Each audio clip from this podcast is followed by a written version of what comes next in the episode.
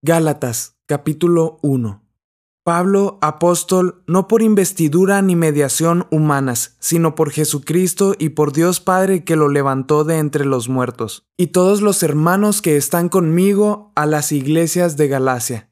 Que Dios nuestro Padre y el Señor Jesucristo les concedan gracia y paz. Jesucristo dio su vida por nuestros pecados para rescatarnos de este mundo malvado según la voluntad de nuestro Dios y Padre a quien sea la gloria por los siglos de los siglos. Amén. Me asombra que tan pronto estén dejando ustedes a quien los llamó por la gracia de Cristo para pasarse a otro evangelio. No es que haya otro evangelio, sino que ciertos individuos están sembrando confusión entre ustedes y quieren tergiversar el evangelio de Cristo. Pero aun si alguno de nosotros o un ángel del cielo les predicara un evangelio distinto del que les hemos predicado, que caiga bajo maldición.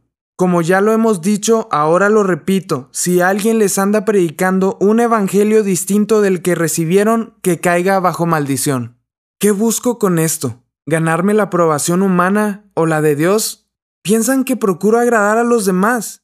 Si yo buscara agradar a otros, no sería siervo de Cristo. Quiero que sepan, hermanos, que el Evangelio que yo predico no es invención humana. No lo recibí ni lo aprendí de ningún ser humano, sino que me llegó por revelación de Jesucristo. Ustedes ya están enterados de mi conducta cuando pertenecía al judaísmo, de la furia con que perseguía a la iglesia de Dios tratando de destruirla. En la práctica del judaísmo yo aventajaba a muchos de mis contemporáneos en mi celo exagerado por las tradiciones de mis antepasados.